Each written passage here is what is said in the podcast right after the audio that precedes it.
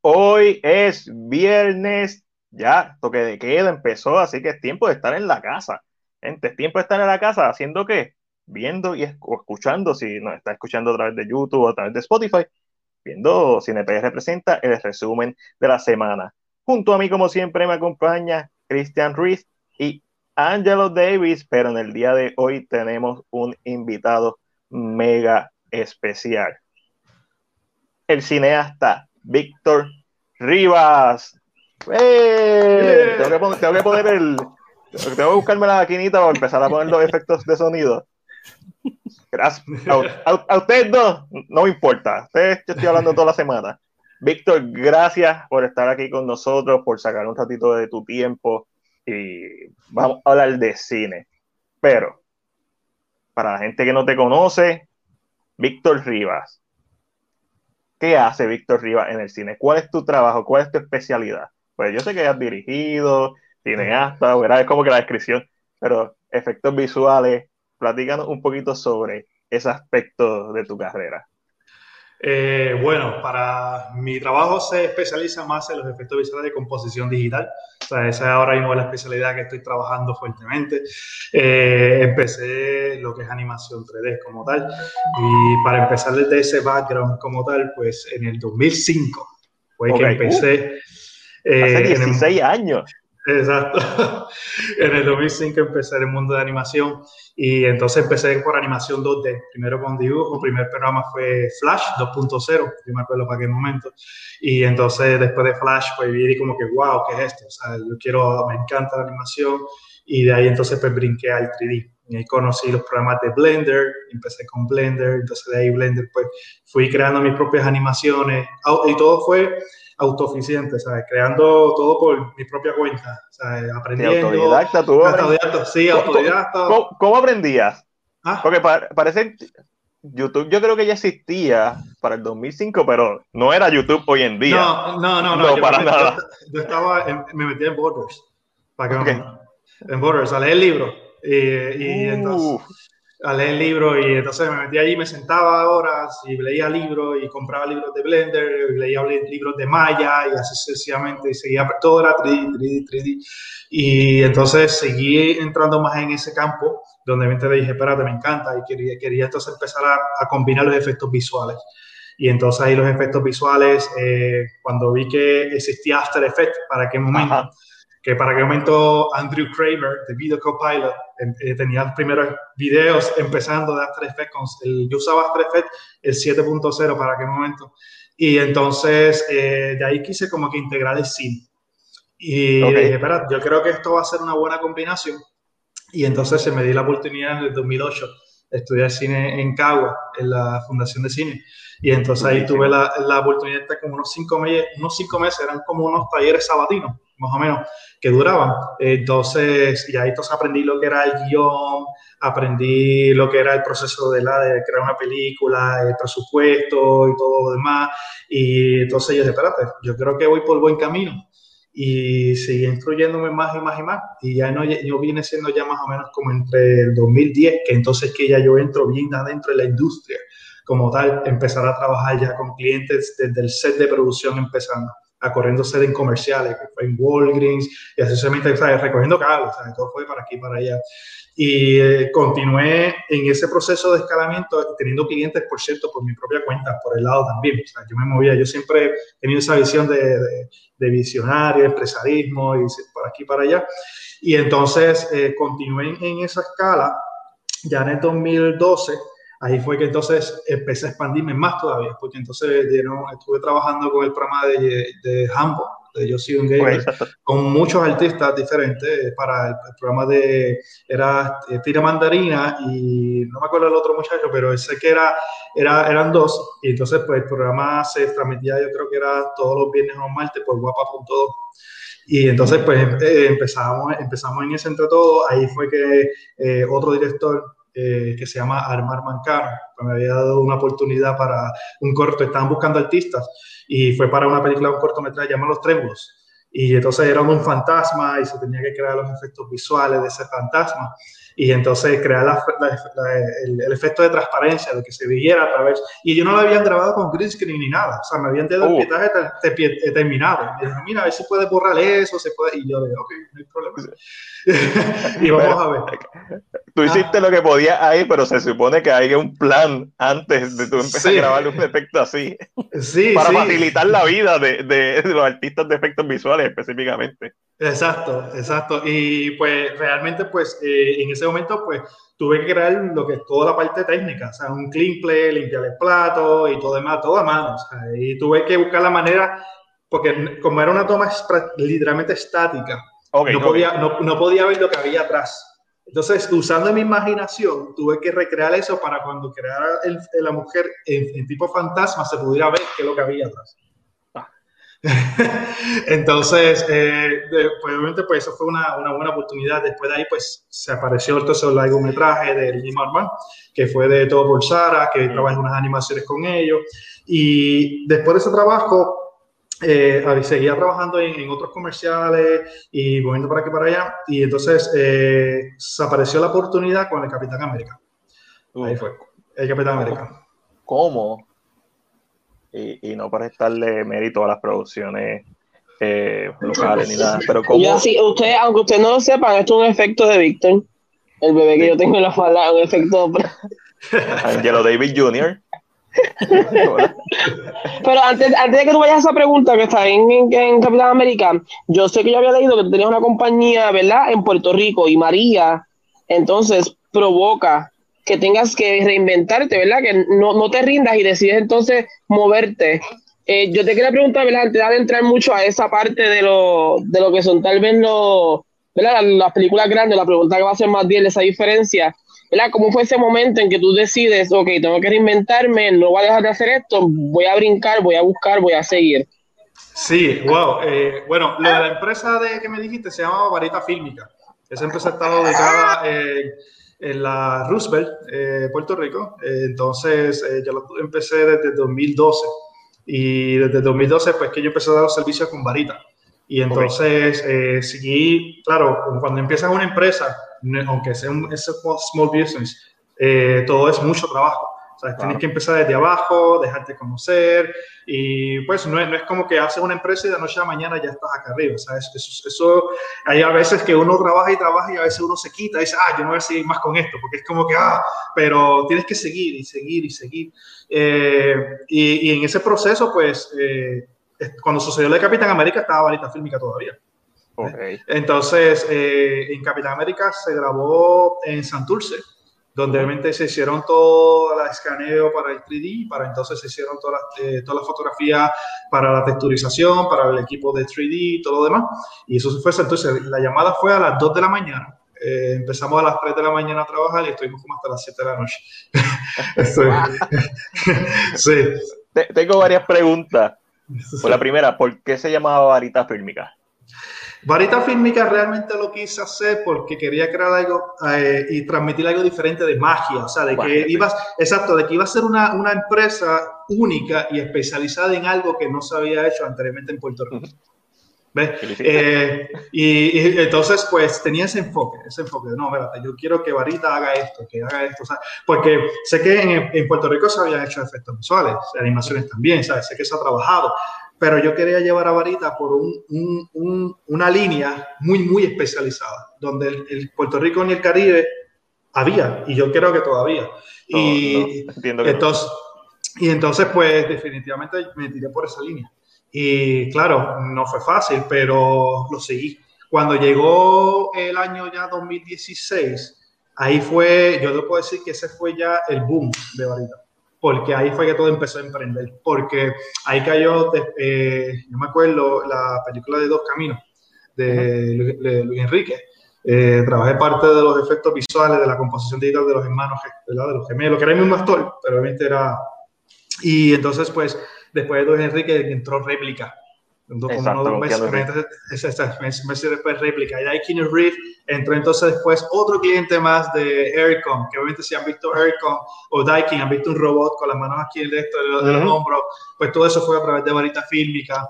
Y entonces, pues, eh, uno trabajó detrás de otro. ¿sabes? Yo digo que ese fue, el 2016 fue el año del boom de Cuando hasta que llegó lo del 2017, que ahí fue lo del huracán María. Cuando y cuando fue lo del huracán María, eh, que yo dije, espérate, ya estamos empezando a engranar como se debe, no nos permitió ni un mes. Cuando estamos así, a punto, ahí cayó el huracán y entonces, pues, no te imaginas, ¿sabes? Una, una empresa que ha llevado mucho esfuerzo para poder empezar desde abajo, logrando sacrificio por sacrificio, y de momento tenemos ese choque. Pues eh, como cualquier empresa en Puerto Rico y cualquier parte, pues eh, eh en Puerto Rico como está el área de, de, lo que es cine eh, se, se afectó. Y estuvimos como, wow, un par de meses largos eh, intentando por la situación que estaba en Puerto Rico. Y no fue como hasta el 2018, donde obviamente pues las personas que trabajan conmigo y empleados y eso también, pues yo ya yo decidí como que cerrar eh, parte de las facilidades en la Roosevelt Marita. Y entonces eh, busqué la manera de recuperar ¿verdad? El, el negocio nuevamente. Marita todavía seguía existiendo pero entonces, entre, entre networking, entre procesos de conexiones y eso, pues volví a engranar y, y a los dos o tres meses después tuvimos entonces clientes nuevos para entonces hacer un, un trabajo para Package Provision eh, a través de la agencia de publicidad Monster Advertising. Y entonces ahí se hizo uno para Antis College donde obviamente se, ahí se trabajó eh, un anuncio desde bien temprano que yo tuve que dirigir con un equipo de trabajo buenísimo eh, y entonces eh, se trabajó, estuvimos de las 6 de la mañana por 5 de la mañana, que se hizo todo, y entonces hasta la, prácticamente hasta la noche. Y entonces se hicieron ese mismo día dos comerciales que después se dividieron en dos, entonces se transmitieron. Eh, y en ese proceso, pues entonces entre va y viene, hicieron una, llamaron después, que mire, escuchamos, escuchado tanto del trabajo que hace, porque queremos así nos dar los servicios con ABC.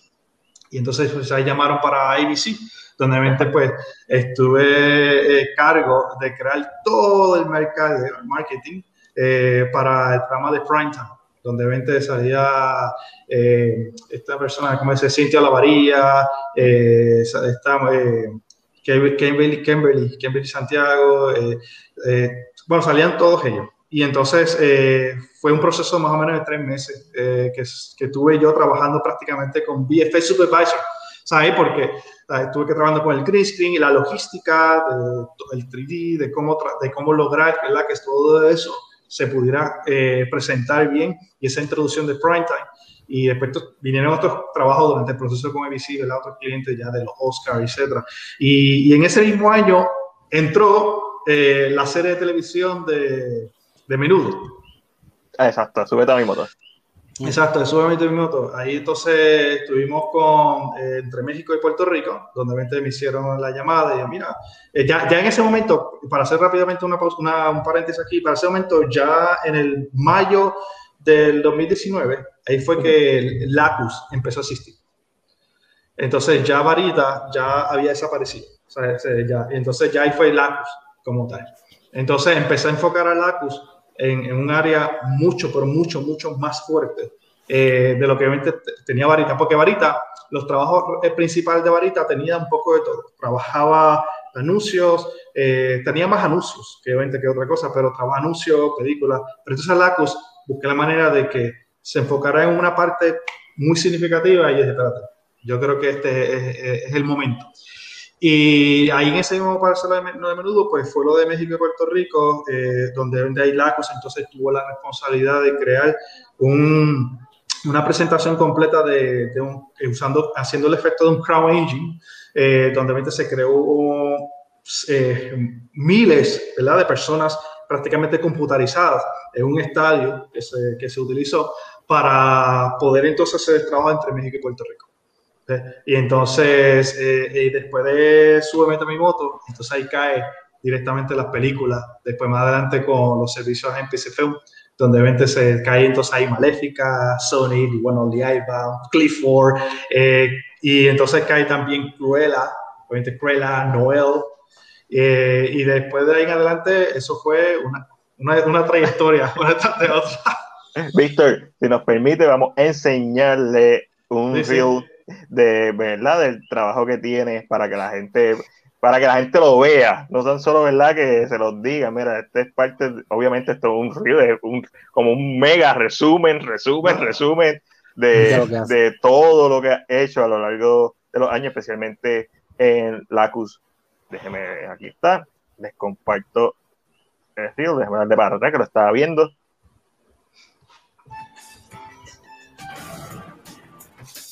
Ahí está, the one and only Iván.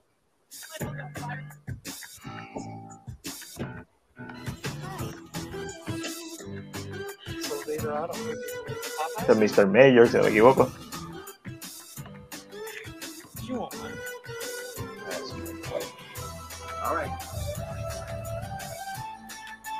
anuncios de Antilles, réplica.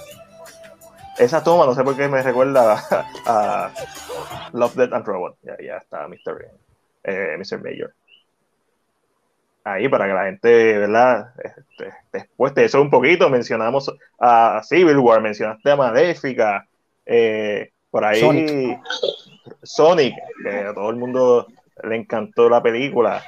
O sea, ahí ha, ha estado haciendo mucho y es bien interesante ver cómo alguien que empezó aquí, obviamente vinieron producciones acá y te llamaron, pero cómo vas haciendo nombre poco a poco a puro amollero, como se dice en la calle, que es porque te tirabas tú, te tirabas, no esperaba que nadie, nadie te llamara, tú te tirabas. Y eso crea tu reputación, el mm. buen trabajo, la combinación del esfuerzo, años, años, años de práctica y, años par de, posiblemente un par de semanas sentado en Boulder, que todo el mundo duele que no esté. Este, sí, sí. Pero, pero, parte, pero fíjate, aquí quiero hacer un paréntesis. Yo comencé, yo comencé, comencé con usando Borders, ¿verdad? Pero yo, eh, si me preguntan de qué universidad vengo, obviamente no mencioné de dónde estudié y todo lo demás. O sea, yo, yo mencioné cómo empecé, pero dónde no estudié. O sea, eh, yo estudié en la Universidad de Sagrado Corazón. Sea, yo, okay. soy, estoy egresado de la Universidad Sagrado Corazón, en la área de comunicaciones, cinematografía y eso. Y antes de Sagrado yo tuve un pequeño tiempo en, en Atlantic College también. Eh, estuve en un tiempo, un tiempo y estuve estudiando también eh, la Politécnica Ingeniería y Computadora, porque obviamente quise combinar todo el proceso de la tecnología, el arte, el cine. Y, pues ya tú sabías, tú tenías una visión. Porque sí. todos todo estos elementos que me estás diciendo que, estu que estudiaste, todos van hacia una, hacia una meta. Es como que, adquiriendo conocimiento aquí, de acá, de acá. Exacto. Exacto, sí. Pues, yo realmente, desde un principio, o sea, cuando realmente empecé en 2005, que empecé a decir, esto es lo que quiero, eh, yo prácticamente me senté y yo dejé todo bien planificado, cómo iba a empezar a hacer la trayectoria mientras iba pasando el transcurso de los años. ¿Ves? Y todo bien claro. O sea, súper claro. Y esa ha sido siempre mi visión. Siempre me he quedado ahí bien, sea, bien firme en eso. Y, y claro, como dijiste ahorita, ha sido muchas horas de mucho trabajo, eh, quemándome las pestañas, eh, eh, obviamente no, no, saliendo menos a disfrutar, eh, que entonces estar más tiempo en la computadora, un montón de cosas, pero ha sido horas y horas y horas y horas. Ni te imaginas a, veces, a, veces, a veces habían situaciones donde hasta de familia, donde realmente querían disfrutar en familia y yo decía, no, no, no, párate, que tengo que hacer esto. Y dejaba de disfrutar con la familia. Por, o sea, y todo era porque yo sabía que si lo hacía de esa manera, en un corto tiempo, iba a lograr lo que quería. ¿verdad? Y, y, pero si me echaba para atrás y decía, ah, hay tiempo de más, pues entonces al tiempo yo sé que iba a ser más difícil. O sea, eh, y yo sé que, que, el transcurso de los, de los, de los, de working y todo, yo sabía que iban a haber tecnologías que iban a, a, evolucionar, iban a haber cosas que iban a venir nuevas, que ya se iban, ya se estaban trabajando con anticipación, pero muchas de ellas todavía no habían salido del mercado. ¿ves? Entonces, ¿qué sucede? Si quieres aprender de una tecnología nueva, lo más conveniente es que sepa lo principal, o sea, lo, de dónde proviene todo. Pero si te tiras a la, a la tecnología nueva y no aprendes del origen, pues entonces el día que se te tranque el vuelo, pues no te, te vas a quedar ahí porque o sea, solamente sabes lo solamente nuevo, pero, es, pero, pero, no sabes cómo hacerlo de la vieja escuela. Ajá.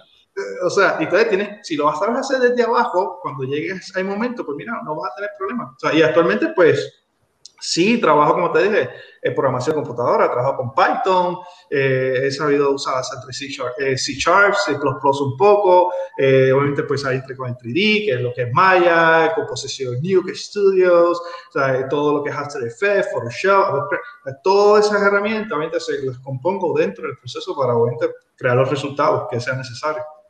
Ah, super, yo, tengo una, yo tengo una preguntita aquí para, para Este, Víctor, sabemos que cuando entrevistamos a, veces a directores nos dicen, pues, cuál, cuál es su director favorito o la inspiración de poder, pues, eh, que lo llevó a, a, fungir ese, ese trabajo. Te pregunto, ¿tú tienes algún eh, eh, artista visual que, que, a ti te guste o que, que te, o que haya sido inspiración para el trabajo que estás haciendo?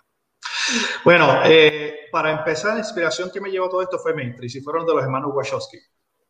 Eh, en el 98-99, cuando salió Matrix, solamente yo había quedado, wow, ¿qué es esto? Y pues definitivamente esa fue mi inclinación donde realmente me, me, motivé porque algún momento quería estudiar los efectos visuales. Y cuando yo vi eso, yo lo que hice fue, eh, hacía pues, dibujos prácticamente a mano. Eh, me ponía la libretita y ponía así muchos dibujos y hacía así con las páginas y ver los movimientos en animación y todo, eh, frame por frame y todo lo demás. Y yo, esa fue prácticamente mi inclinación por el mundo de la animación efectos visuales, porque sí había visto toda historia, había visto Tinto, y obviamente Tinto de 88, 89 más o menos, pero realmente no fue como algo que, o sea, se veía güey, dije, ah, me gusta eso, pero no, no, es algo como que me chocó, me chocó Matrix, ese fue el, realmente lo que dije, no, yo quiero hacer eso. Y ahí a ti, a todo el mundo. sí, porque yo considero que Matrix fue el, cambio de efectos visuales desde el antes y el después de Matrix, tuvo ese cambio y ese fue realmente la decisión que yo dije, yo quiero hacer eso. Y obviamente mientras ok, una vez empieza a meterte en los efectos visuales del 2005, voy a hacer otra pregunta de película. Empieza a aprender, bla, bla, bla. ¿Qué película vieja, no, 99 para atrás, Matrix para atrás, o, o 2005 para atrás, vamos a ponerlo así? ¿Qué película ya te habías visto, pero tras adquirir conocimiento, la apreciaste más su aspecto de, de efectos visuales eh, porque ya tú sabías, como que una vez tú empiezas a conocer, pues te empiezas a dar cuenta, ah, estos son los efectos visuales. ¿Qué película, si alguna, tuviste, no recientemente, pero los pasados, qué sé yo, 10 años y dijiste, contra esta película, yo la aprecio hoy más por todo el conocimiento que tengo? Eh, si me hace la pregunta, yo creo que es, eh, y me encantó y todavía sigo viendo la 20 mil millones de veces, Beowulf. Mm. La de animación porque Beowulf realmente eh, fue ese proceso que yo me quedé sorprendido por la tecnología que utilizaron en ese momento de la captura de movimiento facial, corporal y todo demás, y la integración del efecto visualmente dentro del CGI. Y Beowulf fue esa película que yo la puedo ver hoy todavía, y todavía me sigue encantando como si lo hubiese visto por primera vez.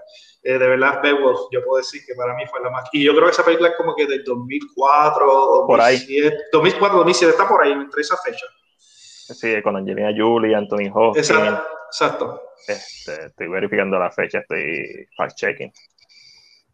Yo sé que está por ahí, en esa fecha. Sí, no, no, está lejos, porque está, está de Matrix y está todas estas películas que de momento empezaron, los efectos visuales empezaron a convertirse más importantes. Entonces tenemos películas como A Christmas Carol de Jim Carrey, que también es animada, Polar Express, etcétera, etcétera, que ya se empezó a buscar, eh, se empezó obviamente está tu historia del 95, pero tu Story, pues Pixar, pues, Pixar es Pixar, obviamente, no, no, ah, hay, no hay 2007 la película. Sí, pero, pero también, yo creo que también lo que se puede referir también es este poquito de esta animación eh, más realística, eh, esta, este toque más... Porque una que, cosa que yo creo que la primera vez que yo vi esta experiencia, eh, y fue más el que me presentó esta experiencia, eh, Final Fantasy Advent Children. Pero Final Fantasy Adventure, yo no sé si, no recuerdo que sea moca. yo creo que fue full animation. No, no, no es moca, pero es esta animación que tiene este look realístico. Entonces, cuando veo Bullseye, lo hace con moca, lo cual, como que yo creo que eleva un poco esta, o sea, eleva la animación, porque ahora se puede hacer de esta manera. Creo que. No, pero, como bien dice Víctor, eh, Beowulf, si no es la que, debe ser una de las que eh, cambió el, juego, porque sí, habíamos visto Mocap, habíamos visto a Andy Serkis haciendo de Gollum, pero eso es un personaje. Una película entera. Entonces ahí es donde está entre. Y no tan solo eso, también es la película, pero es el detalle, porque en Polar Express, si bien está muy bien animada, los ojos de los personajes se ven muertos. Polar Express es bien complicada verla una vez te fijas en eso. Sí, pero, que ahí, trae lo de un cannibal. Ajá. Entonces, pero entonces Beowulf es una película que tiene tanta vida, una película de acción, una película para un público adulto, que, que porque no es tan solo animarla, es que tienes que animar que se parezcan a los personajes, o tienes que hacer el rendering 3D de la cara. es un montón de cosas dentro de la película que es bien interesante que, que la mencione Víctor. Este, y, y nada, vamos, vamos a seguir porque podríamos estar hablando años de, de y de la animación. Películas modernas, Víctor. Que tú hayas dicho, contra, ¿qué es esto? O sea, que tú cuando la estás viendo, estás como el meme de, de Julia Roberts, maquinando ahí, cuadrando, haciendo una matemática. Esto se hizo así, esto se hizo así. De las más recientes que hayas visto. Cuando yo, cuando yo escucho la palabra eh, efectos visuales, yo siempre, me siempre, siempre viene a la mente Tron. Legacy original. Sí. Eh, la... que yo vi fue Legacy. Legacy la original no la he visto. Sí, sí. Yo tampoco. está, ahí en la lista de Disney Plus. La voy a ver. Pues fíjate, así de película más reciente de 2010 para acá, eh, yo creo que la que me impresionó mucho fue Inception. Inception, o sea, eh, porque yo sé que usaron muchas cosas prácticas, pero el efecto visual de crear el efecto de que obviamente la, la, calle se ponga así y de momento tú ves el actor caminando de esta manera y todo, todo, ese, todo ese complemento ¿verdad? que usaron técnico con, con lo artístico fue como que me voló la cabeza. Que, y yo dije, wow, esto me encanta, ¿sabes? Porque como obviamente había dicho anteriormente, yo vengo de, un background artístico y técnico. Cuando obviamente veo esas cosas que se complementan, es algo que a mí espérate, sea, eh, porque no solamente lo artístico, y, yo, y a mí me encanta mucho eso, me encanta siempre combinar lo artístico. O sea, si yo trabajo una película, eh, ya sea animación o ya sea eh, live action, yo siempre busco la manera de cliente, buscar la manera de que haya algo técnico para poder llevar esa película a otro nivel. Y ya sea con captura de movimiento, ya sea lo que sea, pero buscamos la manera de que esa película tenga otro nivel. Y, y eso es lo que, porque si no, si no veo que hay algo técnico, y solamente es artístico, no siento que soy yo. No siento que él, y no siento que es Lacus. Y entonces ese, ese es el método que estoy llevando. O sea, que siempre lo, lo técnico esté presente. Y eso es lo que va a ayudar que cada trabajo que se realice evolucione cada vez más, porque es un reto. Sea, es un reto para Lacus, es un reto para los artistas, es un reto para, para mí mismo también como, como propietario de Lacus, ¿entiendes? Claro. Y entonces, y eso es lo que siempre busco. O sea, todas esas películas que son técnicas y artísticas es lo que realmente digo, no, para mí son las que realmente me impresionan. Eso lo hemos visto en trabajos como James Cameron, que eh, es un genio y un tipo Como, Avatar, eh, como hizo eh, Avatar y eso. la otra que salió, este hombre... Uh, creo que fue la que es en, se me fue el nombre ahora, pero eh, que es en la nieve, que sale con... Ah, que me encanta esa película, que sale, un, sale un, oso que lo coge... Ah, es Revenant. Revenant. Revenant, esa misma. Que hay una, hay una parte que lo coge por la espalda y él lo jala así, después lo... Esa, sí, el, el, el, making of de esa escena está, está, muy espectacular porque hay, ah. hay tanta planificación, es tanto físico, es tan técnico que cómo todos estos complementos se unen para el final, ah. darnos el resultado final hermoso. Ahora mencionaste aquí a Inception, aquí tengo... Este tengo, que verla, tengo, que verla, no la he visto ustedes todavía. Ganadora de mejores efectos visuales este año los Oscars. Tenet, igual que Inception, quizás no tiene algo tan este, tan icónico como esa escena de, Inception, pero los efectos, la combinación de efectos prácticos y efectos visuales, la parte técnica de esos efectos eh, sigue, es Christopher Nolan, sigue siendo impresionante ver algo así específicamente en esa área. Este, Verla, verla cuando pueda. sí, sí. no, no la he visto, pero que me, me, gustaría verla. Vi una vez el trailer y se, para mí, por lo menos, para que te explique, para la parte técnica y artista, pues, pues me gustó. O sea, yo sé que ha, ha, tenido diferentes reviews, hay gente que no le ha gustado, hay gente que sí, pero yo por lo menos soy de las personas que puedo verte un making of de una película sin verla. Y yo después la veo y me la disfruto como si, como si nunca hubiese, como si no hubiese visto nada. Y, yo siempre veo la película antes de, de, cómo, cómo se hizo, antes de decir.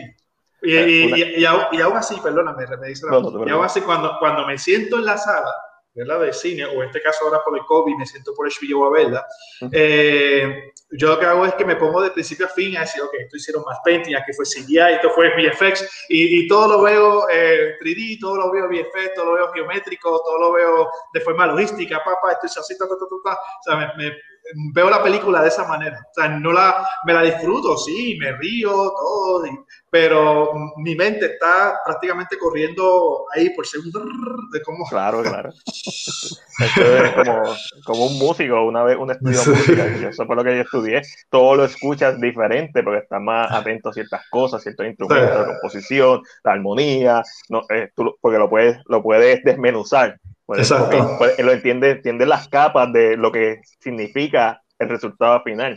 Una de mis películas favoritas, como tú eh, mencionas que ves mucho este, making of, una de mis películas favoritas es The Thing de John Carpenter 1982 y es probable que yo haya, haya, estado más tiempo viendo making of de esa película y leyendo más sobre esa película que el tiempo que yo le he dedicado a verla. Yo la he visto cuatro, cinco, seis veces y me encanta, la adoro yo he pasado tanto tiempo, tanto más tiempo escuchando a John Carpenter hablar de la película, eh, viendo los making of, escuchando a la gente de los efectos prácticos. Eh, eh, es fascinante todo lo que conlleva ver el resultado final. Y, y tú eres parte de ese proceso de, de, si, tú no, si tú no estás ahí, tú, Víctor, particularmente los proyectos que has hecho y que estás haciendo y que vas a hacer, pues se cae, porque es parte de, la capa que al final del día nosotros disfrutamos, una de, esos layers, y que si tú no sigues haciendo las cosas con el mismo empeño que siempre lo has hecho, pues no, no sería tan especial como lo ha sido hasta el momento. So, estamos. Angelito, ¿tienes algo que preguntar? Ah, como que de momento hay varias preguntas y de momento has llegado de momento. Pero algo así que, ¿verdad? Eh, tal vez no dando detalles, eh, eh, ¿verdad? ¿Cuál ha sido el mayor reto? O, o sea, en estos proyectos que te han dado, ¿cuál, ha sido para ti tal vez el mayor reto que te has encontrado, que te has sentado y tienes que decir, ok, déjame sentar, déjame poner todos los pensamientos en la mesa un momento, porque tengo que... Si, si tienes algún momento así que ha sido retante en tu carrera. Sí, yo creo que uno, bueno, ha sido varios, pero eh, uno de los que fue reciente el año pasado, en 2020, fue para un cliente de Natural's Garden. Eh, y entonces eh, ese trabajo lo querían literalmente para ayer.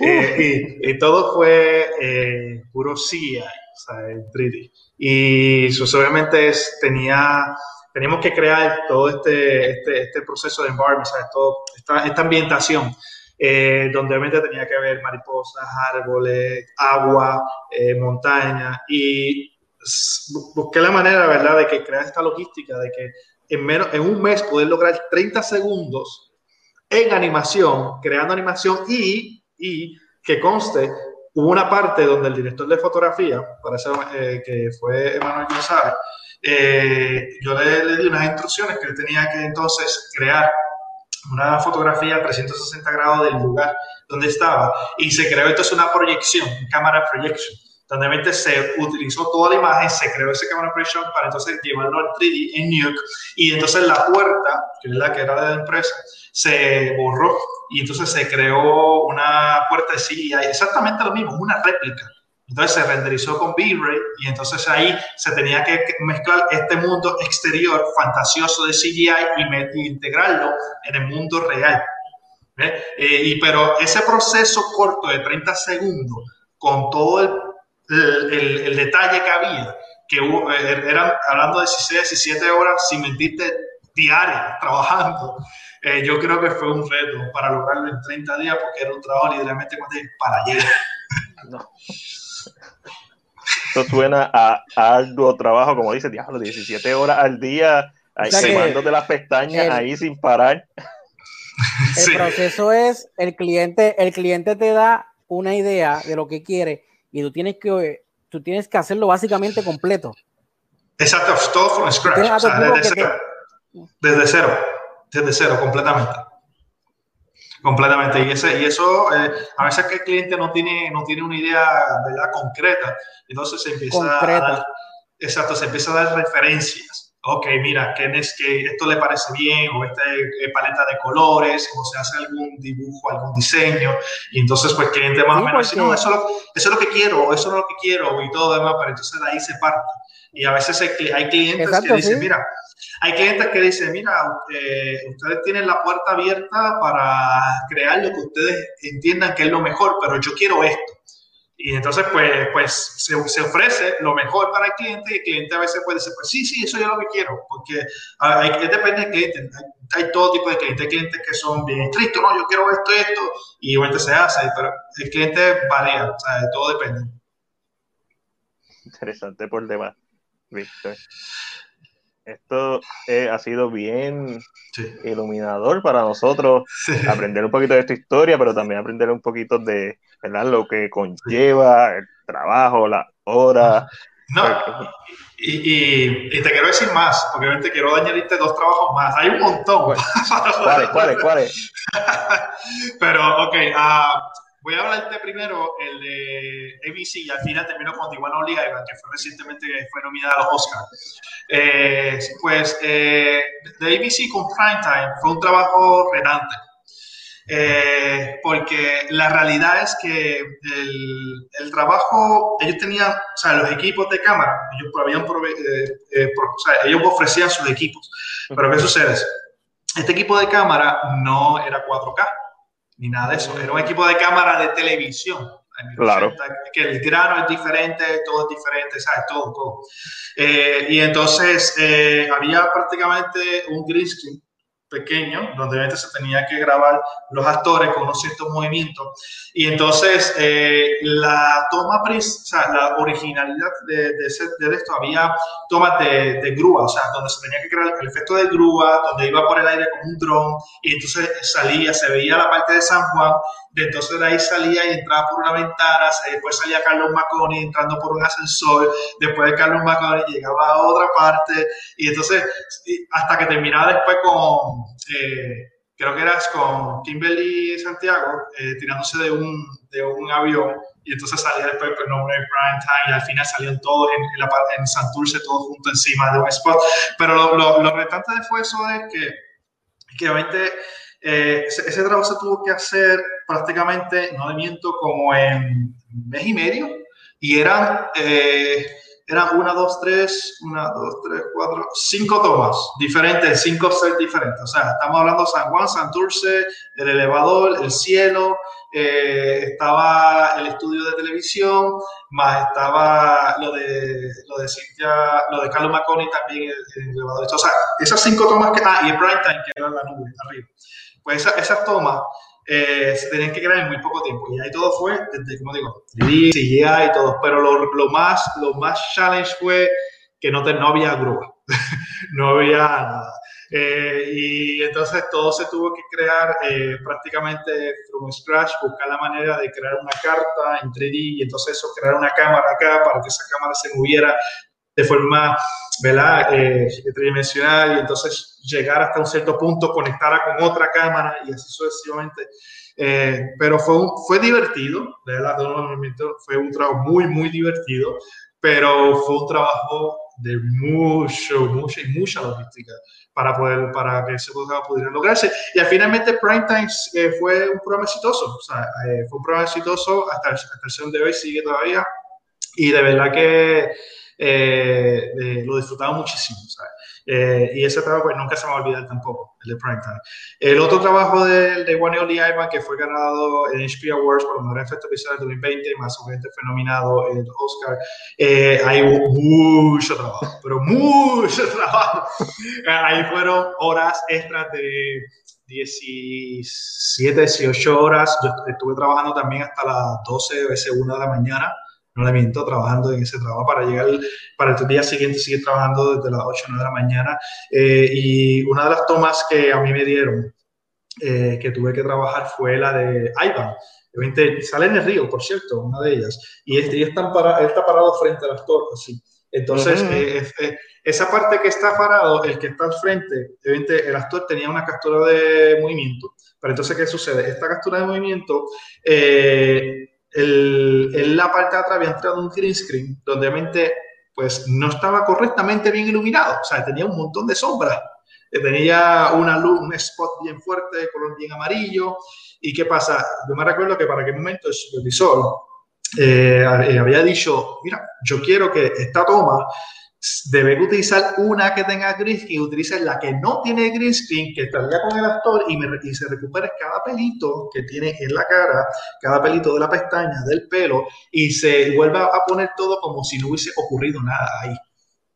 O sea, esa toma duró tres semanas eh, de, de, arduo trabajo, una sola toma nada más, tres semanas para solamente presentar unos cinco segundos, unos seis segundos nada más. Y entonces, sí, sí, y, no, y, y, lo, y, lo, y, lo, más gracioso de todo es que la toma duraba como unos 10 segundos, pero en la edición final terminaron cortando 5. Yo como que ¡ah! Me hubiera ahorrado media semana. Sí, pero eh, fue, fue, fue, una, fue una toma retante porque obviamente el, el, el, proceso más arduo en ese proceso fue el, la el crear ese detalle del green screen, o sea, esa limpieza de la esquina, de, de, que, de crear que la, el color de la piel se mantuviera igual, de cuando, el, de cuando el actor se moviera, o sea, cuando nosotros movemos la mano así, como pasa ahora, se ve, pues ese, ese motion blur lo tuviera exactamente aquí, porque cuando a veces hace green screen desaparece ese motion blur y, y, hay que recuperar ese motion blur para que ese motion blur se esté en la toma y se vea natural. Pues todos esos detalles se tuvo que recuperar, pero entonces lo más complicado fue los pelos. O sea, los pelos, porque a pesar de que se estaba trabajando con Bangalore, ¿verdad? En este caso con, con la India, eh, había un rotoscoping que ya estaban prehechos, pero no eran rotoscoping, porque esos son rotoscoping, eh, podemos decir, preliminares, sea, para utilizarlos para hacer un pre-com. Un pre-com es donde ahorita pones diferentes layers para más o menos saber qué es lo que tienes en la toma y entonces de ahí arrancar y de, y de entonces finalizar la misma. Pero entonces, eh, ese sí lo, se utilizó, pero tuve que trabajar eh, otras partes para entonces lograr la finalizar esa toma que fueron, sobre todo fue un scratch. Y entonces ahí pues creé la, lo que vendría a ser el sucio del cristal, en la parte cuando la Ivan respira, se ve todo, eso fue con, con un, eso sea un patrón, en inglés un pattern noise, donde obviamente se crea un grano, se hizo una expresión matemática para que entonces cuando él respire de forma sutil, pues entonces se vea esa esa suavidad ¿verdad? De, del aire y entonces se va, se va a disparse, se, disparce entre el cristal poco a poco eh, y todos esos detalles. Y hay una parte que, que, que el, el, supervisor nunca me va a olvidar que me dice, oye Víctor, eh, hay una parte acá en el hombro que obviamente eh, provenía del aire y dice, queremos ver cómo podemos lograr que se vea la sombra del actor aquí.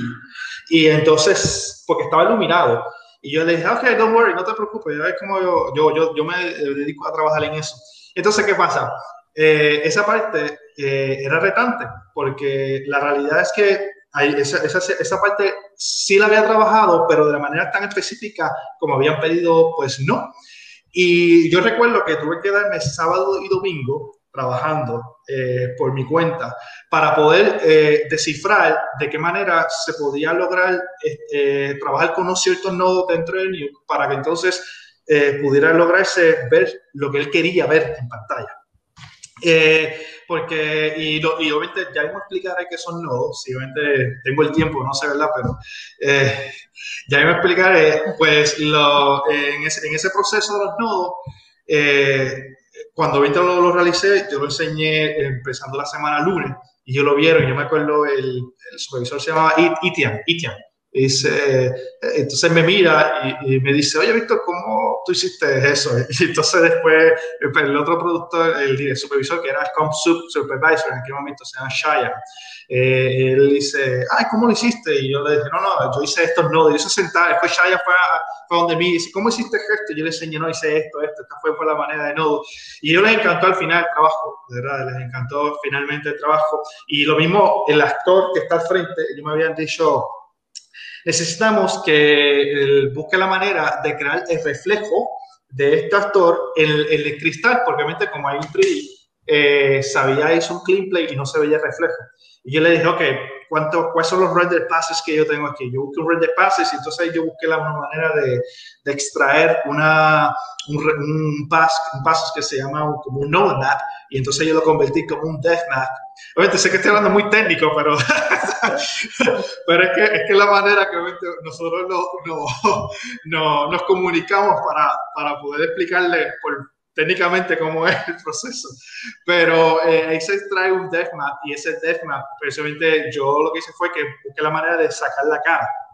Okay, entonces, entonces, entonces, lo que hice fue que al sacar la cara de ese death map, pues hice la reflexión de, de en, el espejo para cuando dentro la sombra estuviera exactamente. Y, uh. me, y entonces me dice, me dice, what the hell, how you do y yo, no, no, entonces ahí fue que le, no, yo expliqué, le dije, mira, no, yo hice esto, esto, esto, esto, y a ella le encantó. Y, me, al final, porque cuando tú trabajas en estas empresas grandes, eh, tienen la costumbre de, de, muchos artistas trabajan simultáneamente en muchas películas, y a veces tú tienes una toma y entonces eh, esta toma a veces la graban simultáneamente diferentes artistas. Por ejemplo, voy a un ejemplo. A ponerle que a Chris le dijeron, mira, arte la rotoscopia. Y a Angelo le dijeron, necesito que te hagas el backbend y a Mac le hagan el clean play. ¿verdad? Un ejemplo. Pues los reparten entre diferentes artistas y entonces se van pasando los trabajos porque es parte del proceso para entonces crear diferentes trabajos simultáneamente. Pero entonces yo había peleado por ese momento por mi parte y dije, no, no, no, no, yo quiero la toma completa. Y le dije, no, no, más trabajo. Sí, porque lo que pasa es que ya yo había empezado la toma from scratch. Yo no quería que la toma se la dieran a ningún artista. O sea, yo, yo, entonces eh, había eh, un senior también conmigo allá trabajando, yo me acuerdo, eh, se llama Eddie Mosua. Y entonces él fue dije, ah, no te preocupes que yo hablé con Shire. Entonces ellos fueron allá, se sentaron a hablar y eso, y mira, Víctor ya se sabe la toma no, acabó, el tipo ha hecho todos esos nodos él solo. O sea, él estaba ahí trabajando en esa toma, de, de, déjesela. Y entonces al final el supervisor dice, después dale, cógela, quédate completa con ella. Y me quedé con toda la toma completa y así sucedió con dos o tres, con dos o tres tomas más cuando vieron que podía hacer todo el trabajo from scratch, dijeron, mira, cógelo completo, hazlo tú from scratch, y los demás tomas empezaron a seguir from scratch completa. pero, fue, pero fue porque yo tuve que ir ahí, ahí, mira, no, yo quiero la toma, porque la costumbre es, como digo, esta empresa muchas veces se cambian las tomas. Y yo, no, no, yo quiero la toma, o sea, yo quiero que se, sea, yo quiero decir que esa toma la hice yo solo completa. y lo puedes decir, y lo puedes decir. Sí, sí, sí, no, por eso. Y entonces, pues, definitivamente, eh, eh, al final cuando vi la toma, pues, me, me alegré del resultado. O sea, eh, me alegré, me fascinó y, y, lo que jamás me iba a esperar es que iba a terminar ganando los mejores efectos visuales. O sea, eh, y entonces pues a estar en esa película donde uno se pasa trabajando constantemente horas y horas y ganamos los mejores efectos visuales como que, wow, lo logramos. o sea, y, y, de verdad que, que, que, fue una experiencia increíble, o sea, increíble. La, eh, la otra parte, por ejemplo, fue la otra película que fue antes de One fue, fue Noel. Noel, eh, cuando viste, llamaron para Noel, Noel prácticamente le quedaban dos semanas de deadline. Y cuando 20 llamaron para Noel para dos semanas, eh, eh Film tiene otro tipo de workflow, flujo de trabajo. Obviamente que no, no, no voy a explicar por cuestión de confidencialidad de, de ellos, pero ellos tienen otro tipo de, de trabajo y entonces eh, cada empresa tiene uno diferente y yo tuve que aprender cómo es el flujo de ellos en literalmente en menos de tres días. o sea, y, y, eso, y, ellos me dijeron, me sentaron, me dieron una, una toma de Noel que eran como unos pájaros, que eran como unos, eh, parecen como unos pingüinos, pero volando, unos pájaros de estos. Y entonces, y también lo mismo, todo fue from scratch y ahí fue que me dijeron. Eh, imagino, Víctor, esta es la escena donde está volando el trineo y ellos están volando, ¿right? Exacto. Y, choca, y choca con ellos porque ahí es donde se ven como que esparciéndose. Lo, que me gusta de esa escena es que se esparcen, pero después, como el trineo va tan rápido, hay una onda de, de, de velocidad y es como que se esparcen, pero después cuando le da la onda es que se, se siguen moviendo. Pues, eh, pues, pues, esa, esa, toma que ves ahí, esa toma, eh, ellos dieron un pietaje totalmente y era de día, ese pietaje es de día. Y entonces eh, ellos dijeron, mira, Víctor, tienes esta toma, pero tienes una responsabilidad. Y yo, ¿cuál Me quiero que hagas una, un, un tratamiento de color, porque el color que tú vayas a utilizar va a ser para las otras tomas para crear una secuencia de, de, de, composición. Y yo les dije, bueno, pues está bien. Entonces creé un tratamiento de color y basado en ese tratamiento se acogieron a lo que yo había tomado y entonces empezaron a usar eso mismo para las otras tomas. Eh, y entonces recuerdo que esa toma estaba eh, blanca y ahí fue que tuve que ponerla de noche, crear el cielo, el cielo había nubes, tuve que quitar las nubes, crear las estrellas, eh, el, el, el humo. Fue una combinación entre dos departamentos, el departamento de simulación, de Effect Simulation, se creó eso, y entonces, obviamente, pues yo utilicé dentro de Nuke eh, Color Node creando un noise pattern y creé un humo para crear esa combinación usando Decompositing. Obviamente, en estas grandes empresas se usa mucho Decompositing, y ahí me lo voy a explicar todo este proceso que es esto técnico. Eh, y entonces, pues, eh, hay una parte cuando miras la toma, se ve una aldea atrás, pequeña, iluminada. Esa aldea la habían pasado del departamento de DMP eh, y entonces ellos dijeron, mira, eh, esa, esa, aldea estaba prácticamente eh, con dos o tres casitas, pero no estaba terminada, no estaba iluminada. Es como si dijéramos que yo cogiera varios arbolitos y cosas de 3D, y lo pongo ahí y ya, entonces, y después me dijeron, mira, Víctor, tenemos esto de DMP, ¿tú crees que tú puedas hacer esto de DMP? Yo, pues, como ya yo venía de un background de, de animación, sin número de cosas, yo decía, pues sí, tráelo para acá, Y entonces, pues lo mismo, fui dentro de, de, Nuke y entonces creé la aldea, creé la iluminación de las casas y todo lo demás. Y entonces todo el proceso desde, desde atrás hacia el frente, tuve que crear todo from scratch. Y pues obviamente, yo tengo un PFA breakdown, eh, eh, yo creo que había compartido con ustedes, que ahí parece esa toma también. No te, no te me vayas, eso mismo iba a decir, creo que yo tengo por aquí, es como un, ay, déjame decir, déjame decir el encuentro, ay, ay, ¿dónde está? ¿Dónde está? Creo que es este, si no es este, puede ser que repita el mismo video de algún momento, no, no, se deja dice, dice breakdown, te lo enviaron, yo, lo yo lo tengo aquí, tranquilo.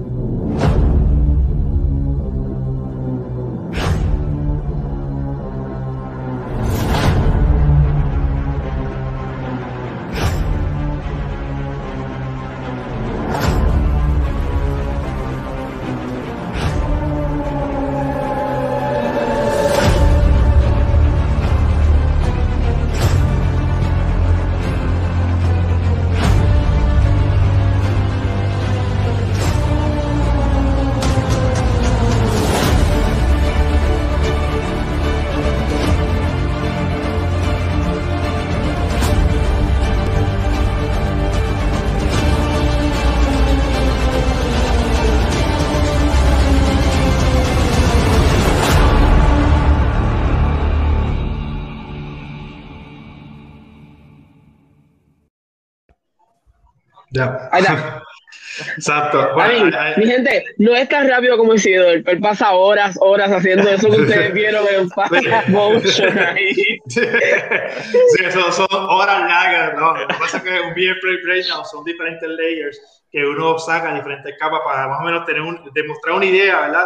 del proceso, pero es un proceso nada más de un humo, un proceso tal cosa, eso es mucha esa combinación técnica y artística para poder lograr tener resultados. O sea, pero eso son horas, eso no es como que lo dan y ya apretas un botón y ya está hecho. No, eso, eso, no, eso, no, es así. No, eso no es así.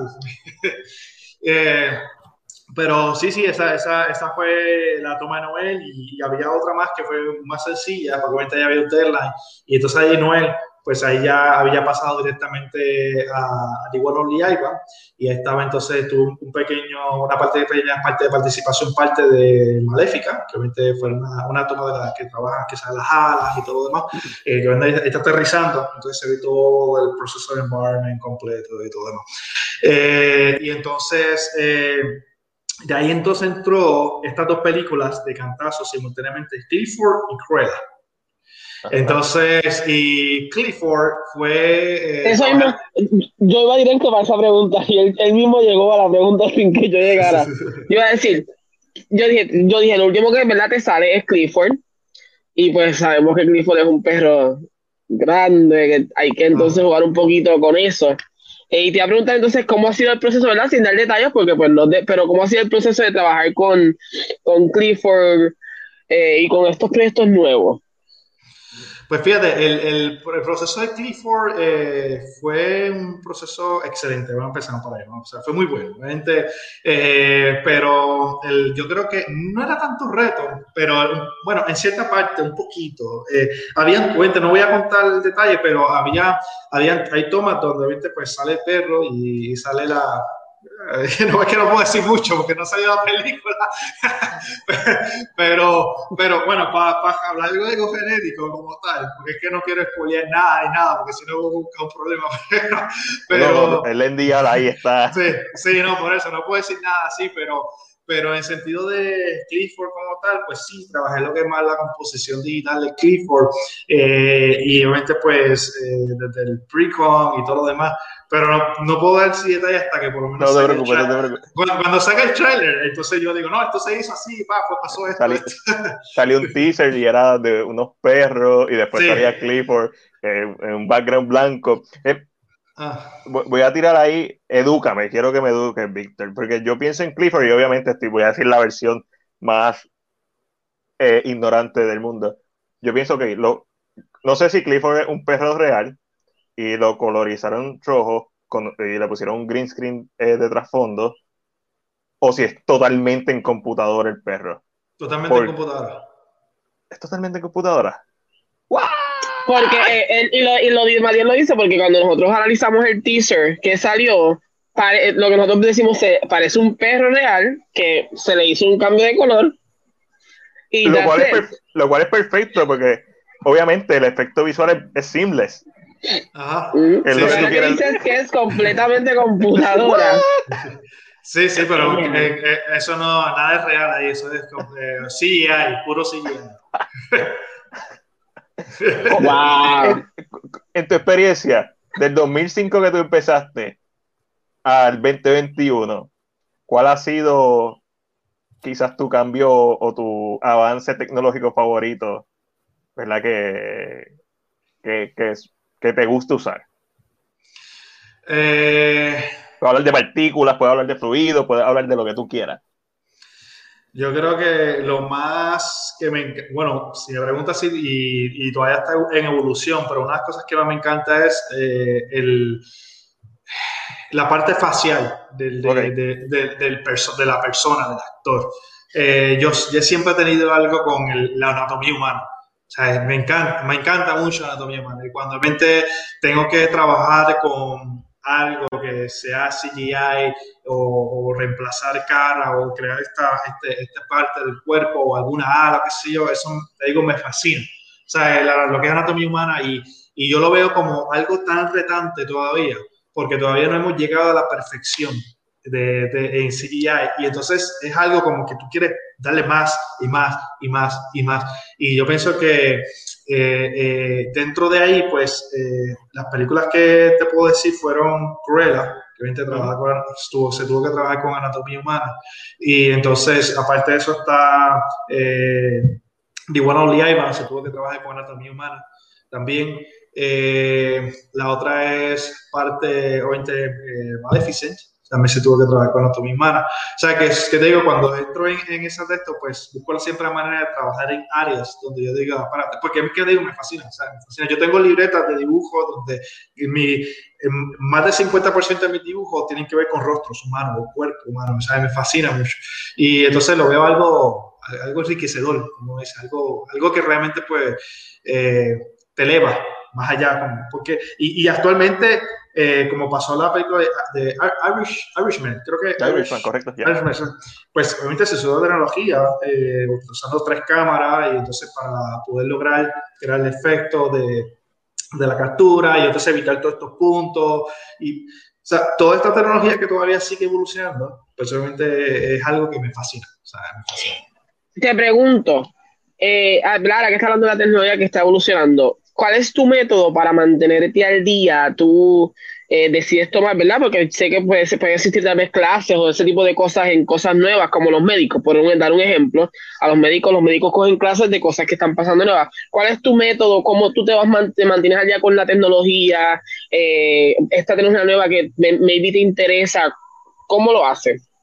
Wow, pues mira, eh, realmente todo el proceso se basa en, estar todo el tiempo pendiente a lo que serían las conferencias. Eh, por ejemplo, te voy a un ejemplo, eh, The Foundry de, New York Studios, ellos dan muchas conferencias eh, donde invitan a eventos a los artistas, obviamente al primero invitan y después lo suben en las redes, pero yo estoy a veces muchas veces en esos eventos en vivo. O sea, y entonces en esos eventos hacemos preguntas y todo lo demás, y entonces eh, en ese proceso uno aprende, ¿verdad? Cómo, cómo, se hizo tal cosa, o qué cosas se podían realizar, qué cosas quizás no se podrían realizar, pero sí se de, otra, de alguna otra manera.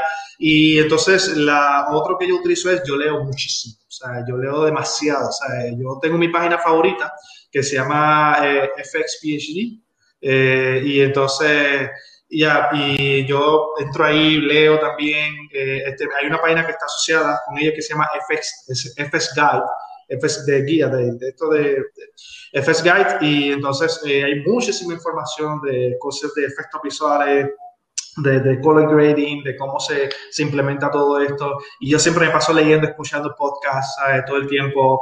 Eh, y yo creo que esto es, esta esta retroalimentación constante de verdad de aprendizaje que tienes que llevar 24/7 es lo que yo llevo como parte de mi, ¿verdad? de mi disciplina, como puedo decir, eh, y todos los días, soy de lunes a domingo prácticamente, y siempre estoy ahí, ahí, ahí, eh, y nunca, nunca dejo de, aprender porque no importa los años que uno lleve y no importa cuántos años siga llevando, siempre uno tiene que aprender porque la tecnología no va a dejar, no va a dejar de evolucionar, va a seguir evolucionando. La animación, los efectos visuales. O sea, y ahora mismo se está implementando la nueva tecnología que se usó en Mandalorian sobre la realidad virtual, utilizando los LED y todo lo demás. Ahora ese es el nuevo cambio que se está utilizando con Real Engine. Obviamente se utiliza el Real Engine en tiempo real, se hace toda la parte 3D. Entonces, lo que hace eso es que crea toda la, la, reflectividad dentro de, la, de, la, cara, del cuerpo, y entonces se evita de estar creando green screen para que entonces no cree esta, esta falta, esa falsa reflectividad que, que tienes que crear después en CGI, que no, que no es que quede mal, pero no es la misma que hacerla real en, en el set.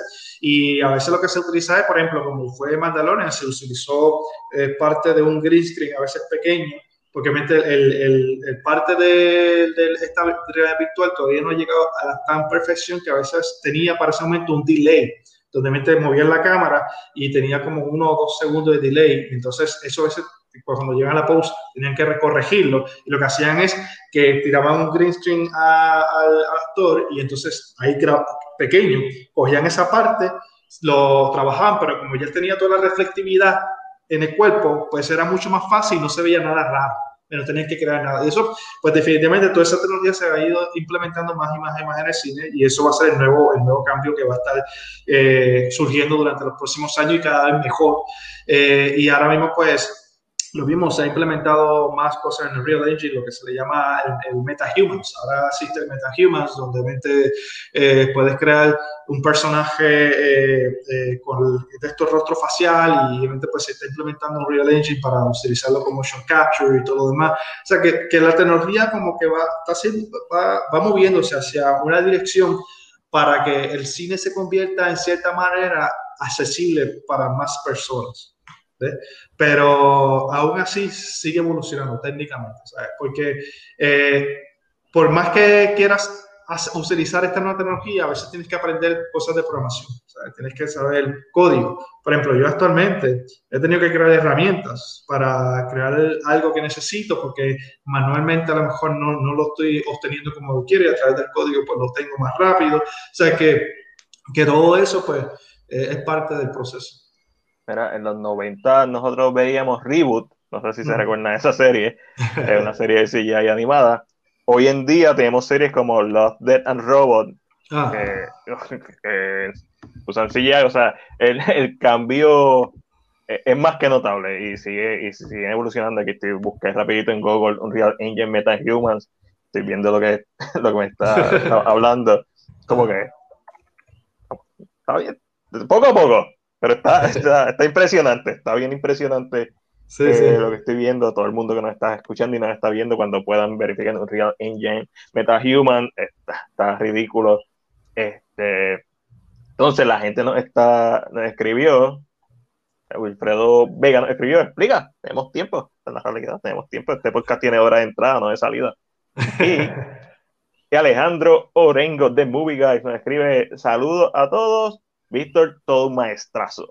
Ah, Alejandro, gran Alejandro. Otra vez trabajé con él y para un corto que obviamente no creo que todavía esté en internet, que está creo que para festivales, muy buen director también, de verdad, se pasó muy buen trabajo, se grabó algo en San Juan y entonces se hizo varios efectos visuales que obviamente no voy a decir nada porque el, corto, no está en el aire, pero, pero sí, trabajamos, trabajamos juntos, de su contrato de los servicios y pues la verdad se pasó súper bien dentro del proceso. Estuve trabajando como eh, VFX Supervisor dentro del set, entonces pues se trabajó bajo Lacus en la post.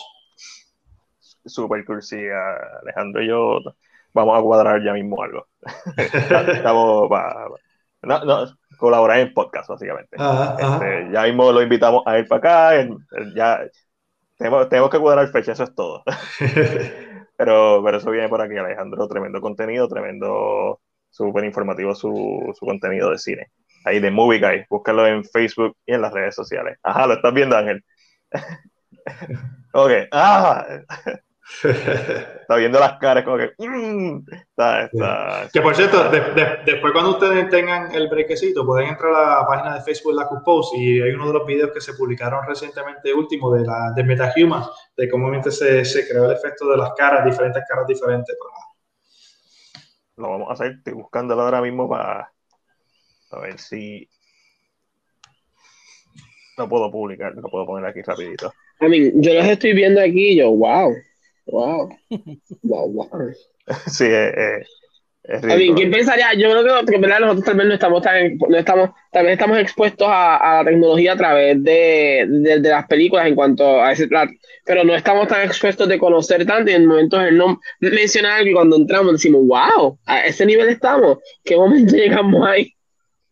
Estoy compartiendo el link del video, del post, ahí está compartido. Ahí está en la, sesión de comentarios para la gente que la quiera ver. Está ahí el proceso, la iluminación, todo. Un montón de cosas. Estoy viendo aquí, está, está más que interesante. Ahí lo, envejeció. interesante, el, movimiento, se ven ridículos. el movimiento con la, la, interacción entre la luz, está, esto está, está a otro nivel. Y eso en tiempo real, eso en real time. Ah. Entonces, yo estaba escuchando de, de, esa, de esta nueva tecnología de las pantallas. Eh, sé que la van a utilizar para algo, no me recuerdo quién, estaba leyendo. Sé que Snyder, Zack Snyder, eh, está experimentando con ella, está aprendiendo a cómo, a cómo utilizarla. Sabemos que Snyder un, visualmente le gusta mucho utilizar efectos visuales. Este, pero creo que era algún show posiblemente de los de Marvel que iba a utilizarla, si mal no recuerdo. Pero no sé, estoy, estoy divagando. Sé que leí recientemente algo al respecto, porque obviamente todo el mundo sabe que Mandalorian lo está usando, pero poco a poco se va a volver más común eh, por todas las ventajas que tiene al momento. Y esto es, ¿verdad? Básicamente en la etapa que se encuentra ahora, mientras más vaya pasando el tiempo, más, más mejor más mejor va a ser. Más mejor. Más mejor. Era. Víctor, algo más de lo que nos quiera hablar de las partes oh, técnicas. antes, de eso, algo más que tal vez nosotros fanáticos de cine, no tenía la pregunta en la mente, Daniel lo dice eso, voy a agarrarme esa misma pregunta. A nosotros los simples mortales que no conocemos, que no conocemos, que no conocemos, que no conocemos del tema. Algo que tú quieras como que decir que, o, que aprendamos tal vez de, ¿verdad? De, artistas como tú, o, a mí, pero que te, ¿verdad? te lo digo en esta frase, tal vez, de tal vez que nosotros vemos las películas, a veces no, no apreciamos el trabajo que pasan a veces los estudios eh, o los artistas que hacen estas películas y tiramos las películas como si eso fuera uno, tres y ya, y como que no apreciamos. So, algo que tú le quieras decir a los simples mortales, como que algo que podamos tomar de ti eh, en ese aspecto. pues mira, yo entiendo, si me pregunta, yo creo que a todos los artistas que trabajamos en películas como esta, eh, yo creo que debería, pienso yo, ¿verdad? Ese es mi punto mío personal acá. Pero yo creo que deberían también crear este, este foro, ¿verdad? Que no solamente lo, porque existe el foro ya para, para las artistas, los que, eh, foros de efectos visuales especializados. Pero, por ejemplo, para foros más genéricos, que a veces hablan de directores, películas, pues también que se hable más de los efectos visuales, de, de ese proceso que pasa, aunque sea un making of o tal cosa, porque yo creo que es muy importante que se enfatice ese proceso de postproducción, que es muy importante porque sin postproducción no hay película. o sea, en realidad, si la gente, esto no que grabar una cámara y ya tengo la película. Es un proceso completamente, ¿sabes? Donde está desde el VFX editor, está el VFX supervisor, está el VFX producer, el coordinator, seguimos por ahí nombrando por cada departamento y pues definitivamente es un equipo enorme de trabajadores, o sea, es un equipo completamente enorme y yo creo que eh, pienso que darles esa exposición de, películas y mostrar en redes, yo creo que también hace un poquito falta, porque así la gente conoce un poco más la importancia de los efectos visuales porque a veces dicen, ve una película, ¡ay, qué porquería! O, o, o, o, o, ¿por qué? O, qué, o este efecto visual no me gustó, pero realmente no saben qué es lo que pasó. Tiempo, presupuesto. Hay, hay muchos factores, hay muchos factores, por ejemplo, en Cats, la película de Cats. Eh, realmente Cats se estuvo un proceso de creo que de dos años que tuvo en, en hold, o sea, se paró y después de ese proceso cuando volvieron a retomarla, la tecnología había avanzado y por eso después tuve muchas críticas que si el peaje, que si se veía mal, pero la gente criticó de cantazo, pero no supo lo que realmente hubo, o sea, pues tienes que buscar esos breaks, yo, yo voy a decir algo, yo pienso algo de Cats, digo que Cats caminó para que Thundercats pudiera correr. Ok. La película. ¿Dónde claro. Sí, claro. Sí, no, claro, definitivo, pero, pero a lo que me refiero es eso, de que, de que por lo menos se comparta un poquito más, porque es importante, ¿verdad? Que yo creo que la gente, yo por eso, yo en mi, en mi, en mi red social como Facebook, eh, yo siempre intento de vez en cuando compartir cosas, ¿sabes? Como que mira, este VFX o esta película, algo busco la manera de compartir algo de vez en cuando, por eso mismo, para darle esa, esa, esa alimentación de que mira, esto se trabaja, esto se hace, esto aquello. Sí, que, que, tal vez si, si, se, si se expone más, la gente tiene mejor conocimiento del trabajo que se conlleva, tal vez la gente no criticaría o no diría las cosas como que tan apresuradas, por, porque saben que todo lleva un... A mí, por eso es que te lo pregunté. Por eso es que te lo pregunté, porque realmente, a mí la gente hace esto, una película, y, ah, qué porquería, pero entonces, como que todos los demás que estaban trabajando, todos los que, como que por alguna razón no, eso que entiendo un punto que es como dice más En blanco negro. Me gustó. Ah, me gustó la película, tienes que verla. O oh, no, no me gustó, una porquería. Cuando hay muchas cosas, muchos detalles técnicos, eh, este, nosotros tratamos de enfatizar. Sí, está la narrativa audiovisual, que es posiblemente lo que la mayoría se deja llevar cuando ve el filme, que es el resultado final y si te gusta la historia y cómo los personajes se desarrollan. Pero está todo lo que compone el filme, la, música que compone a veces es un tercer, ¿verdad? Otro personaje más. Están los efectos visuales, que a veces, especialmente mientras más modernas son las películas, lo hemos visto más y más, que componen un gran aspecto de lo que es el ser y la narrativa, el mood, el tono. Ahora mismo está hablando de Noel, la escena era de día, tuviste que cambiarla de noche, poner, este, todo, básicamente crear esta paleta de colores que todo el mundo siguió para que hubiera continuidad. eso establece un tono, eh, mil cosas en una película que, que a veces uno por, por, sé yo, por no pensar, simplemente dice, me gustó, no me gustó. Pero hay que ir más allá, siempre hay que ir más allá, porque esa es la única forma en que uno aprecia el cine en, en una manera más completa y en una manera hasta cierto punto más pura que simplemente sentarte a verla y ya. Exacto. y si, siguiendo la línea de Víctor ahorita, es también es, importante también que los medios de Puerto Rico le den protagonismo a los trabajos que hace Víctor, porque porque ahora mismo, este año, ya visto yo lo tengo en Facebook desde hace tiempo, desde, desde Varita Fílmica yo lo tengo en Facebook, pero este año me enteré que está aquí que Rivera, que trabajó en WandaVision, hizo el, el stop motion. Eh, me enteré de Guillermo, Martínez, que trabajó en Michelle vs. The Machine, que es una película que estrenó hoy en, en, en, Netflix, que es animación. Este, y él fue que creo que él, fue el supervisor de, de, la historia. O sea, son, son eh, gente de Puerto Rico que, que como no son actores o no son directores, pues no le, no le están dando el protagonismo que se merecen Sí, no, y ahora hay mismo, mucho. Ahora mismo, y ahora mismo, Hay- eh, ah. en, tú estabas trabajando cuando yo, yo puse eh, que tú eh, trabajaste en, en Civil War, en estas películas eh, blockbusters, pues la gente pues no lo sabía. O sea que, que es bueno que, que compartan, que, que no, No, no. compartan quién es el actor.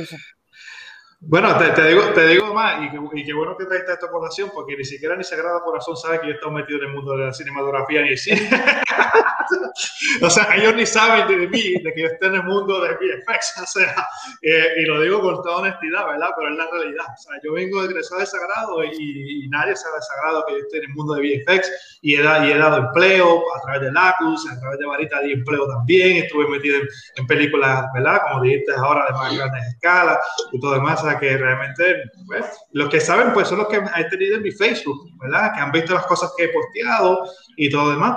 Eh, pero sí hay muchos más artistas. Ahí, mira, hay un artista que trabajó conmigo en eh, puertorriqueño, ahora mismo está todavía en Montreal allá, y se llama Gustavo Bertrán. Nosotros trabajamos juntos en MPC Film. Yo llegué primero eh, trabajando con MPC Film en, ago- en agosto y llegué un mes después, en septiembre. Y él, y él, entonces trabajamos en di- diferentes películas, pero él estuvo trabajando en el departamento de Leia. O sea, y es muy bueno en lo que él hace. Y entonces él ahora mismo está en otra empresa, que es la que está ahora mismo, para decirte ahora mismo, estoy aquí rapidito buscando, está eh, la empresa de Target Animation. Esa empresa también está allá mismo en, en- en Vancouver, pero entonces está en Montreal trabajando. Y, y hay muchos más, ¿sabes? te digo, está, creo que está Steven Quiñones, que también está por allá por Vancouver, trabajando Mandalorian, sea, hay Cris, muchos- anota, anota, ve anotando. Y yo así, mira, le damos los nombres aquí rápido para invitarlos. Yo, O sea, hay, hay- te digo, hay, hay varios, o sea, somos muchos los puertorriqueños que hemos trabajado en películas, eh, como han mencionado anteriormente. Lo que pasa es, pues, como digo, no nos conocen en nuestra isla por de Boricua de todo corazón y pues definitivamente, pues, sí, es, eh, eh, lo que menciona Chris, pues, es algo real. Pues, mira, Víctor, gracias un millón por estar aquí con nosotros. Eh, hemos aprendido mucho, además de tu trayectoria, ah, hemos aprendido de efectos visuales, obviamente, esto es como un, un one-on-one, este, viendo ahí rápido mucha I mean, yo, información. yo voy a tirar esto al aire. ¿Qué? Yo quiero ver una película con Víctor. A ver cómo es la experiencia de ver a Víctor viendo una película y, tratando, y, y como analizando y decirme, mira, esto es esto, esto, y, y yo así, wow. Yo- Sería, sería The Tenet, con Víctor. Ah, sí, sí, sí, ve- cuando, si, ves, Tenet- si ves Tenet, créeme que te voy a decir cómo se hizo el proceso de cada de estos. De repente, ah, eso se hizo así, así, así. Exacto, algo que que quizás ya... ver mañana, mañana estrena en HBO Max. Ok, Así que yo no lo he visto, que también lo voy a ver. Ok, ok. pues vamos a terminar este segmento del podcast, Víctor, haciéndote 10 preguntas. Como te Claro. dije ahorita, estas son 10 preguntas que son el cuestionario que hacía el fenecido James Liston, uno de mis héroes eh, en cuanto a entrevistas, eh, exdirector del, del Actor Studio en Nueva York. Y comenzamos con, ¿cuál es tu palabra favorita? Puede ser una, solamente una o puede ser varias. Como tú quieras. Eh, ok, primero que es la palabra eh, positivismo. Eh, eso, eh, positivismo siempre soy así en mi mente. O sea, mi mente no cabe el negativismo. No, eso no puede existir en mi mente. No. Eh, la otra es lo que es visión. Y la otra que te puedo decir, es que tengo un montón, pero estoy intentando elegir, ¿verdad? De lo que, lo que va. Eh, visión y. tengo varias ahora, pero sería, no sé si decirte entre emprendimiento. Yo creo que enriquecer, enriquecer. Ya, ya, esa, yo creo que te iba a decir emprendimiento, ¿verdad? Porque obviamente siempre, siempre, me dirijo más por esa parte de emprendimiento, pero para, para darle algo diferente, unas palabras que me gustan, pues es enriquecer, porque obviamente uno aprende, uno se enriquece, uno, y pues la visión de que están enfocados a lo que uno quiere realmente, y ese positivismo de que sí o sí. Yo no creo en esto de que ese negativismo de que no, lo que pasa, no, pero vamos a ver, no, no, no, no, es sí o sí, o sea, conmigo no, eso no, eso no cabe en mi mente. Esa es la actitud. o sea, y, Víctor, pues, Víctor, hizo una oración con las palabras que cogió. sí. Tranquilo. Mira, Víctor, sí, sí. te pregunto, ¿qué palabra no te gusta? Eh, no puedo. No puedo. ¿Qué te motiva? Eh, lograr ver, ver que poder lograr que, la, que el, Puerto Rico, especialmente, que ese es mi enfoque, eh, pueda crecer en el mundo de, los efectos visuales de animación y eso es lo que me motiva a darle duro, duro todos los días porque realmente quiero que, que Puerto Rico pueda despuntar en algo y así, eso es lo que realmente por LACUS está, está dejándose conocer a nivel global a lo que se va a hacer. Está haciendo, lo está haciendo. ¿Qué te desmotiva? Eh,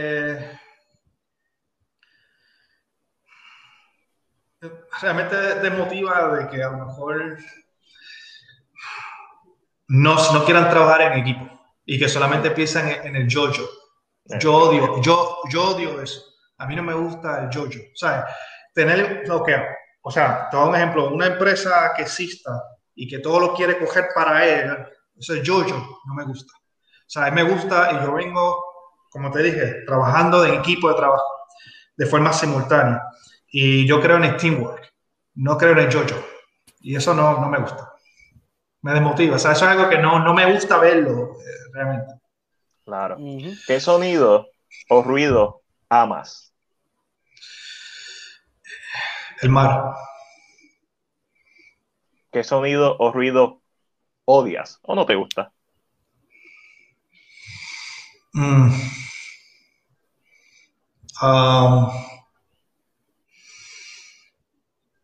Yo creo que ya, son muchos, pero estoy, estoy, intentando darte uno específico. Ay, me encanta porque María en un momento dijo, las preguntas son fáciles, pero por el interés se han puesto a pensar el, el que nunca falla, un, un trimmer el domingo en la mañana. Fíjate, fíjate, eh, no te voy a mentir, pero yo creo que estoy acostumbrado a ese sonido. pero, pero, pero, pero, no, no, yo creo que el sonido que no me gusta así es... Eh, de eh, sentir ese alboroto de, por ejemplo, si estoy trabajando, escuchar de pum, pum, pum, o sea, esa música de al lado, no, no me gusta, o sea, me gusta estar relax. Y, el boceteo. Volvemos. El, favorito de la última semana, el boceteo. A nadie le gusta. Sí, sí yo creo que me gusta estar en mi. O sea, yo para escuchar algo prefiero escuchar música orquesta sinfónica, pongo esta música relajante, música de película. Tenemos, mira, tenemos. Cosas así. tenemos un streak, un streak de, de, tres semanas corridos con el boceteo. Sí, eh, eh, o, o, variaciones, ruido innecesario, básicamente, que la gente pone. Mira, dime. Eh, ¿Cuál es tu palabra mala favorita, Víctor? son las 10 y 20 y pico. Se supone que menores de 13 años no tengan Facebook. Period. Esta es la regla. Y estamos aquí tranquilos porque estás tú, pero una vez tú te vayas, empezar a salir puertorriqueño a volar. No, este podcast es R. Es R. Ah. Bueno, si realmente me pillé un dedo, pero bien duro, algo así, yo digo, puñeta. Favorita de Tito Trinidad. yo creo que esa, esa, esa, Pero sí, yo creo que. Víctor, ¿qué otra profesión, además de la que tienes, te gustaría intentar? Eh, que no sea nada de cine. que no sea nada de cine. Eh, si volviera a coger otra profesión, yo creo que estoy entre dos y dos, pero como va la cosa hoy en día, yo creo que me tiraría por el mundo de la programación, pero de, inteligencia artificial. Oh, interesante. ¿Qué profesión? Y porque te pongan un millón de dólares enfrente, cogería. Emanuel, Emanuel Alexander comentó. déjame, déjame, déjame, yo, no, yo, no, sé qué le dijo, es que no sé.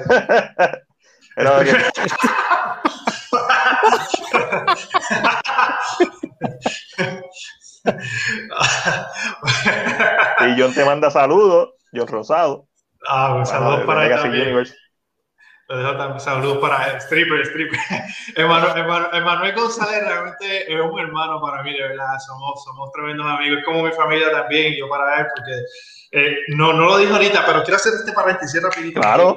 Eh, eh, Manuel lleva conmigo desde bien abajo, desde que realmente Varita todavía no existía.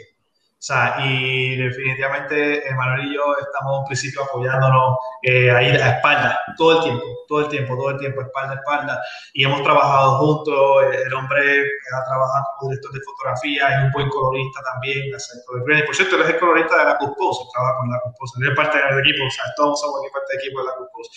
Eh, y pues definitivamente el tipo, te digo, es pues sí, yo sé que a esta gente hay palabras que no me gustan, pero lo digo ¿verdad? por nada malo, pero es la hostia. O sea, que es, eh, es un hombre que yo digo que yo trabajaría siempre con mis ojos vendados. Sí, sí, sí, no, él, es, como mi hermano, es como mi familia, la verdad que sí. Eh, pero la pregunta que me hiciste sobre este, este, tipo dijo stripper, no, no, no sería stripper. no, no, yo, yo, creo que es la, la que más odiaría, me dijiste la que, la que no harías por nada del mundo, una profesión que, que no te interese. Pues definitivamente, yo creo que era porno, ¿no? Yo no me interesa porno. o sea, bueno, yo digo. Ecuador no estás lejos. Ahora, no estás del todo lejos. Ahora, ahora que él dice eso, ahora que él dice eso, ¿habrán porno con, con efectos visuales? no son muy buenos. No, posiblemente haya con realidad virtual. sí, sí, de realidad virtual. Chris me dijo que existían los de realidad virtual. Ah, eso que Chris sabe mucho de eso. sí, Chris sabe mucho de, de, eso, de gente y esas cosas que yo no sé. Este, Chris, ¿es que se llama lo que ti te gusta? No, mentira, mentira. Estoy vacilando. Mira, y por último, Víctor.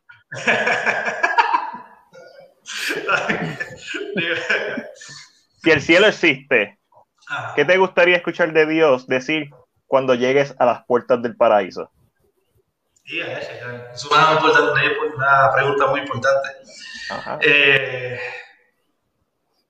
wow, yo creo que si en ese caso sería que él me diga, siempre te amé y te quise y siempre fuiste elegido para mí desde, antes de tu haber nacido y por eso todas las cosas que hiciste en la tierra es porque te utilicé de bendición para poder ayudar a otros. ¡Qué lindo, caramba! ¡Ah! Te voy a comprar la maquinita. Con los aplausos.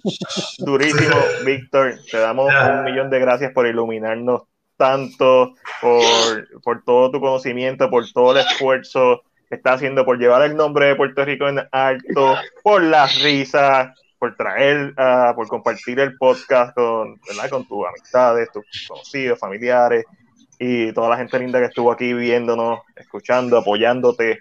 Eh, es bien importante eh, las otras páginas, sabemos que hay gente que nos está escuchando. lo único que hace falta es que se acerquen a personas como Víctor. Hay muchas personas, simplemente acércate, dile para participar y Víctor no nos dijo que no, simplemente, Chris, tú eres, tú eres el que puedes decir. Pero es tan sencillo. La mayor, yo diría que el 99.99% de la gente que nosotros contactamos nos dice que sí. Sí, fácil. no, es un rollo, no hay que hacerse un rollo, pero a la misma vez todas las personas utilicen sus medios para darle prioridad. Está bien, Marvel, cool, visto el trabajo de Marvel, pero si tienes un medio, es bien importante darle luz y darle prioridad también al talento de aquí.